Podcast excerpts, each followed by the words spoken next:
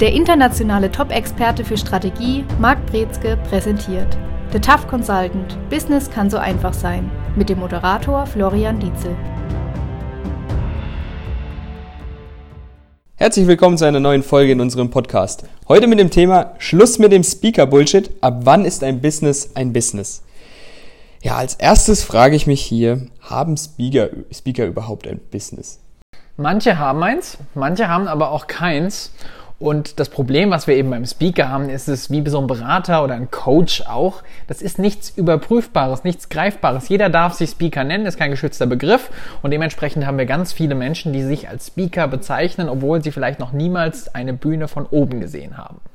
Ja, man, wann ist dann Business für dich ein Business? Also ein Business hat ja den Hintergedanken, Geld zu erwirtschaften, oder? In erster Linie. Richtig, zu einem gewissen Punkt. Also wir sagen mal so, wenn wir uns ein Business angucken, und man fragt, was ist Sinn und Zweck von einem Business? Und dann ist häufig so die erste, der erste Ansatz zu sagen, es ist Profit. Und dann sage ich, naja, Profit ist erstmal nichts anderes als eine Kennzahl. Das bedeutet, was ich aus dem Profit erkennen kann, ist einerseits, was ich als Einnahmen habe und als Ausgaben. Wir lassen jetzt mal komplexere Systeme weg, wenn es um irgendwelche Kapitalwirtschaft oder Finanzierungsgeschichten geht, das wollen wir ausblenden.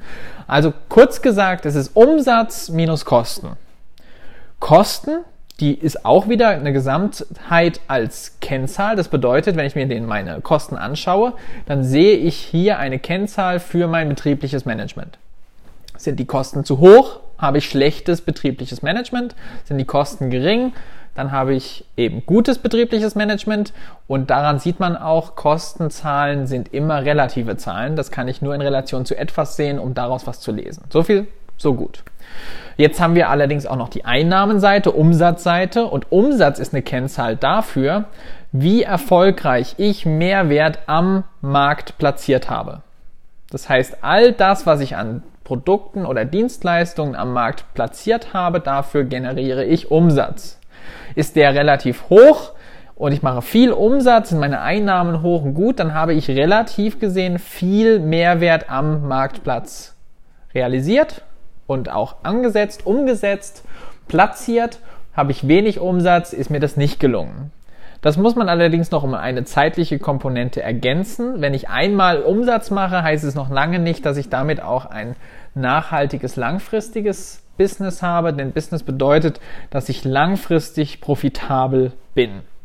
Das heißt, wir brauchen beide Komponenten. Wir brauchen einerseits die Umsatzkomponente, Platzieren von Mehrwert am Markt und dazu brauche ich immer Kunden, die diesen Mehrwert erkennen und verstehen und dann auch kaufen und auch wieder kaufen. Und ich brauche auf der anderen Seite aber auch betriebliches Management, was eben dafür sorgt, dass meine Kosten im Rahmen bleiben und ich diesen Mehrwert weiterhin produzieren und weiterentwickeln kann diese Menschen, die du vorhin angesprochen hast, die sich Speaker nennen, ohne jeweils eine Bühne von oben gesehen zu haben. Gibt es davon tatsächlich so viele? Davon gibt es ganz viele und das Schöne ist, man hat von den meisten auch nichts gehört. Das heißt, es gibt ganz viele ganz unbekannte Speaker, die auch nicht wirklich auf der Bühne unterwegs sind, die sich einfach so nennen. Wir haben Blogger, wir haben Influencer, wir haben Podcaster und jeder von denen könnte sich theoretisch Speaker nennen, machen viele auch. Und insofern heißt dieser Zusatz erstmal noch nicht wirklich viel. Wie generieren diese denn dann Umsatz? Weil das zählt ja dazu, dass ein Business ein Business ist, wie du es gerade beschrieben hast.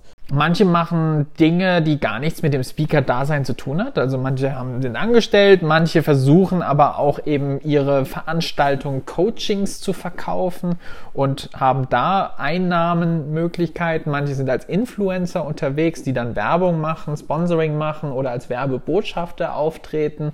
Da gibt es ganz unterschiedliche Konzepte, wie dann diese Speaker Geld verdienen aber meistens sind es Angestellte grundsätzlich. Also dieses Speaker-Business, was viele sich als Speaker bezeichnen, ist erstmal in der Form nicht unbedingt ein Business. Es gibt aber noch einen Aspekt, der wesentlich gravierender ist bei diesem ganzen Geklüngel. Und das finde ich ist dieser Speaker-Markt, in dem sich das Ganze tummelt.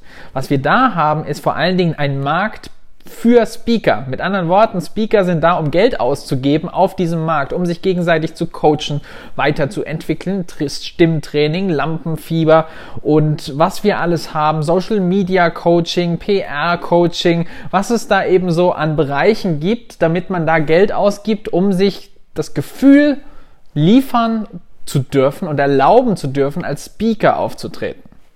Und das finde ich höchst schwierig, weil dann haben wir das komplett umgedreht. Dann ist nicht mehr der Speaker da als jemand, der motiviert, Impulse gibt oder auch antreibt, neue Ideen liefert, begeistert, sondern dann haben wir vielleicht Speaker-Personen, die nur da sind, weil sie mehr oder weniger das gerne wollen, aber sich nie das zutrauen und dann rennen die von einem Zertifikatsseminar zum anderen, um dann Top-Speaker zu werden, was allerdings jenseits jeglicher Realität liegt, aber sie halten den Geldbeutel offen für alle möglichen Programme, die diese Naivität auch ausnutzen und versuchen, Leuten glaubhaft zu machen, dass sie diese Leute zum Speaker werden lassen können.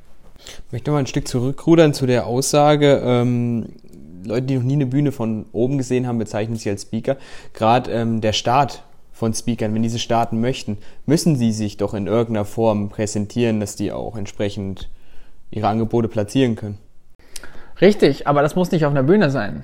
Das kann durch ein nett gefiltertes Instagram-Video sein. Die können zu Hause sich einen Greenscreen-Hintergrund machen, wo eine Bühne ist und ein Millionenpublikum dazu geshoppt ist. Die können auch diesen Eindruck vermitteln, dass schon ganz viele Veranstaltungen geführt wurden und wenn ich sage, ich halte einen Vortrag von einer Person und ich sehe halt diese Person und zähle die 10.000 Mal am Stück, dann habe ich auch in meinem Kopf irgendwie ein 10.000 Leute Publikum gehalten.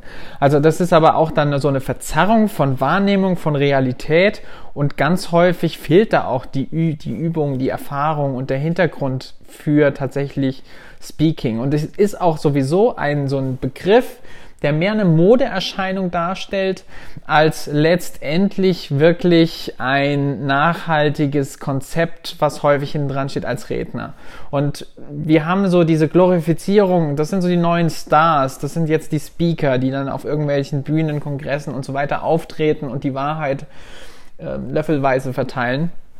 Und da muss man wirklich sagen, das ist häufig eben auch ganz viel inhaltlicher Bullshit aber auch Inszenierung, was da hinten dran steckt, was das dann hypt. Und das ist eine gefährliche Mischung. Da sind wir dann bei Blendern wieder.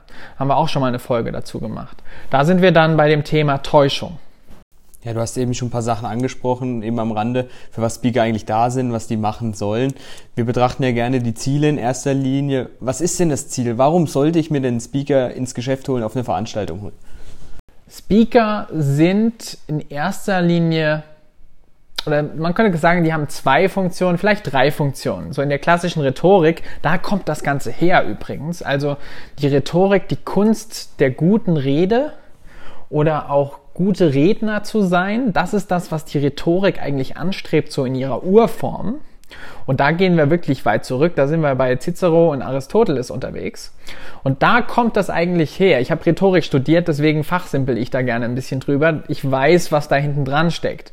Und man spricht da von drei Funktionen. Das eine ist also freuen. Also man soll unterhalten als Speaker, man soll Leichtigkeit reinbringen, es soll ein bisschen lustig sein, es soll die Aufmerksamkeitsspanne nicht überreizen, es sollte angenehm zum Zuhören sein. Das ist ein ganz wichtiger Faktor. Also wenn man da vorne jemanden hat und der liest Paragraphen rauf und runter, das kann zwar inhaltlich alles korrekt sein, ist aber so spannend wie ein Telefonbuch. Zweiter Punkt heißt unterrichten. Also auch Inhalte liefern, die wertvoll sind, die man anwenden kann. Lehren steckt damit drin. Also Informationen bieten. Wirklich qualitativ hochwertige Informationen, die so gebündelt sind, dass man sie gut verstehen kann, dass sie lebendig sind, aber auch anwendbar sind. Also man sollte hinterher klüger sein als vorher. Es gibt, wenn man sich die manche, manche Talkshows anschaut, und guckt sich an, was da die Leute sagen, was da für Interviews stattfinden, dann ist man hinterher dümmer als vorher. Das wäre so das Gegenteil davon. Und der dritte Punkt heißt bewegen. Also man möchte auch dazu inspirieren, dass was anders gemacht wird, vielleicht einen Impuls zu liefern, da dass die Leute auch sich bewegt fühlen, also emotional angesprochen sind, aber dann vielleicht auch doch nochmal anders an Sachen herangehen, vielleicht auch sich anders mal entscheiden, an der einen oder anderen Stelle, vielleicht auch sich tiefer mit einem Thema beschäftigen. Das sind die drei Bereiche, die drei Funktionen von Speakern, die erfüllt werden sollten ist so ein Speaking überhaupt nachhaltig? Wenn ich mir vorstelle, kommt ein Speaker einmal in die Vertriebsversammlung, was auch immer, Jahresversammlung und hält 20 Minuten seine Keynote, nimmt man da wirklich was mit? Das ist übrigens ein ganz häufiger Einwand, der bei ganz vielen Geschäftsführern kommt. Nicht nur beim Speaking, sondern auch bei Beratung oder Trainings. Ja, wieso soll ich mir denn einen Vertriebstrainer ins Geschäft holen? Das ist ja nach einem Tag rum. Und da gab es so einen schönen Spruch von Sig Sigler, auch ein Vertriebstrainer, der dann immer gesagt hat, ja, sie duschen ja auch nur einmal, ne? Also Motivation ist ein Daily Business. Wir müssen jeden Tag ein bisschen an uns arbeiten, immer wieder neu mit Themen, Techniken und so weiter uns beschäftigen. Und Speaker-Dasein ist genauso. Was wir machen, ist ein bisschen anders. Was wir machen, ist ja, die Speakings sind hauptsächlich da, diese Impulse zu liefern. Aber dabei wollen wir es natürlich nicht belassen. Also es ist nicht nur zur Zierde einer Veranstaltung, sondern es ist auch dazu da, dass man sagt, wir wollen generell aber langfristig auch Leuten helfen, wirklich Mehrwert zu bieten, dass die sich mit Dingen auseinandersetzen, beschäftigen und dazu auch alles anbieten, was dann wirklich dazu hilft, neue Skills zu lernen, dass vielleicht auch Probleme im Unternehmen gelöst werden. Das machen wir dann mit Beratungsprojekten. Also auch hier haben wir die, die Möglichkeit zu sagen, wir wollen da diesen nachhaltigen Ansatz zusätzlich liefern. Wenn du jetzt mal so ein Speaking betrachten würdest, prozentual als das Speaking 100 Prozent, wie viel davon ist Inhalt, wie viel davon ist Inszenierung und wie sollte es sein? Ganz, man muss da wirklich, wirklich hart sein. Es kommt drauf an. Wenn ich jetzt sage, ich gehe jetzt zu einem Professor, zu einem Vortrag oder einer Professorin, die wirklich ganz viel Informationen hat, die sehr wertvoll sind, die super interessant sind, aber ich interessiere mich dafür. Ich, ich, will wirklich da das Gehirn anzapfen und rausfinden, wie ist da die Thematik. Dann ist es tatsächlich so, dass vielleicht andere absolut gelangweilt wären bei diesem Thema. Und dann haben wir die Situation, dass, dass da Inhalt absolut im Vordergrund steht. Aber wenn ich jetzt sage, für eine breite Massenveranstaltung, da muss ich die Leute emotional abholen, da muss ich den Leuten mehr oder weniger in die Fresse schlagen, um das Gefühl zu vermitteln, ich habe jetzt die Aufmerksamkeit. Und das ist eine andere Geschichte. Generell kann man vielleicht so eine 80-20-Regel finden, wo man sagt, 20% Inhalt, 80% ist der Rest und Rest ist nicht nur Inszenierung, sondern ist auch emotionale Ansprache. Aber es ist natürlich so, dass das immer parallel läuft. Das sind unterschiedliche Tiefen. Wenn ich anfange zu schwafeln und irgendwo links und rechts abbiege, es interessiert keinen mehr, dann kann ich so viel Leidenschaft da reinbringen, wie ich möchte. Es ist Bullshit. Es bleibt Bullshit. Und irgendwann merken die Leute das auch. Denn irgendwann kommt auch da an, Moment mal, da nehme ich jetzt ja relativ wenig mit. Und es gibt so einen Punkt, worauf Reden eigentlich hinauslaufen sollten, und das ist so eine Kernbotschaft. Und diese Kernbotschaft ist das, was zwei Wochen nach der Rede hängen bleiben soll, wenn ich den Redner wieder sehe und sage, ah ja, Vortrag, da ging es doch um, und genau das ist die Kernbotschaft. Und die meisten Redner oder Speaker da draußen sagt man, ja, das war irgendwie witzig oder es war irgendwie gut, aber worüber der geschwafelt hat, habe ich keine Idee, habe ich keine Ahnung mehr. Und das ist was, wo man eben sagen muss, da muss man aufpassen, dass man auch fokussiert genug ist, wenn man wirklich sagt, man möchte Reden liefern, die effektiv sind. Ja, ich habe eben noch über deinen Satz nachgedacht von Sig Ziglar mit dem Duschen. Äh, Motivation ist ein Daily Business. Betrifft das auch den Speaking-Bereich? Also sollte ich da immer denselben Speaker holen, der vielleicht einmal toll gemacht hat? Oder sollte ich da variieren, um möglichst viele Einblicke zu gewinnen? Auch da muss man wieder sagen, es kommt so ein bisschen auf den Speaker drauf an. Es gibt Leute, die sind hervorragende Speaker, aber wenn man die in den Raum stellen würde, weil die ein Seminar geben sollen, sind die absolut unfähig. Weil die brauchen ein ganz anderes Skillset, um Leuten was zu vermitteln. Die können vielleicht wirklich eine Story erzählen, die bleibt hängen, die ist griffig, das ist begeistert und ist motivierend. Die haben aber nichts anderes als diese eine Story. Und wenn ich mir dreimal dieselbe Story anhöre, dann kenne ich die Story besser, kann die vielleicht auch nacherzählen, aber das reicht noch nicht, dass ich dann sage, ich habe jetzt die Skills oder die Fähigkeiten. Also nicht jeder Speaker ist automatisch der beste Berater oder der beste Trainer. Da kann es sogar sein, dass man das mal variieren will oder muss an der einen oder anderen Stelle. Es gibt auch Berater, die sind tolle Speaker. Es gibt auch Berater oder es gibt auch Speaker, die sind tolle Trainer. Aber das ist nicht immer alles eins und man muss wirklich unterscheiden, was ist mein Ziel. Auf einer Tagung oder einem Kongress, wo ich 500 verschiedene Leute habe mit ganz unterschiedlichen Hintergründen, da ist es natürlich was anderes, was ich jetzt hier erreichen will, als wenn ich jetzt fünf Leute habe, die wirklich ein Skill meistern wollen, die jetzt wirklich nach, beispielsweise im Vertrieb nach vorne gehen wollen. Ja, und dann ist natürlich noch dieses große Thema mit den Honoraren. Ne? da sind ja manchmal schon Summen dabei, da fragt man sich, ach, der schwafelt da eine halbe Stunde, Stunde und bekommt da 10.000 Euro für, das ist ja ein Witz. Wie ist das gerechtfertigt? Teils, beziehungsweise der Preis ist immer dann gerechtfertigt, wenn einer bereit ist, den zu zahlen. Das ist letztendlich die, die Faustregel und es ist eben auch eine Frage so ein bisschen nicht von Angebot und Nachfrage, nicht ganz an der Stelle, aber schon zu dem Punkt, dass ich sage, wenn ich jetzt eine Berühmtheit habe, die ist bekannt, die ist sichtbar, dann wird da Geld hingeplättert, weil Bekanntheit mit Wertigkeit gleichgesetzt wird in unseren Köpfen. Und das bedeutet, wenn ich jemanden viel im Fernsehen gesehen habe und ich möchte mit dem reden, da möchten ganz viele mit dem reden und dann hat man das Gefühl, da muss irgendwas hinten dran sein. Aber das heißt es nicht unbedingt. Also man bezahlt nicht für die Inhalte, sondern bezahlt für die Emotion oder die Experience. Das ist das, was da hinten dran steckt. Und deswegen sind diese Tagessätze von Beratern, Coaches und Trainern auch nicht wirklich zielführend. Weil natürlich ist das Ziel auf einer Kongresstagung was ganz anderes. Und es gibt Tagungen, da wird nur damit geprahlt, wie teuer ein Speaker ist. Und wir haben den teuersten Speaker, den wir finden konnten, haben wir jetzt angeheuert und der kommt jetzt mal einen Mittag und erzählt mal was. Das ist auch schon in den Köpfen mit drin. Und deswegen ist es schwierig, da diese, diese Zahlen so zu verwenden. Die Frage muss immer lauten, was ist mein Ziel? Und wenn ich sage, ich heure Speaker an, dann will ich wissen, zu welchem Thema und was kann die Person, was kann dieser Speaker leisten und liefern? Was ist mein Ziel hinter dem Speaking? Ist es dazu zu unterhalten oder ist es dazu zu informieren? Brauche ich vielleicht doch eher einen Trainer oder doch eher jemand, der oder die einen Workshop leiten kann?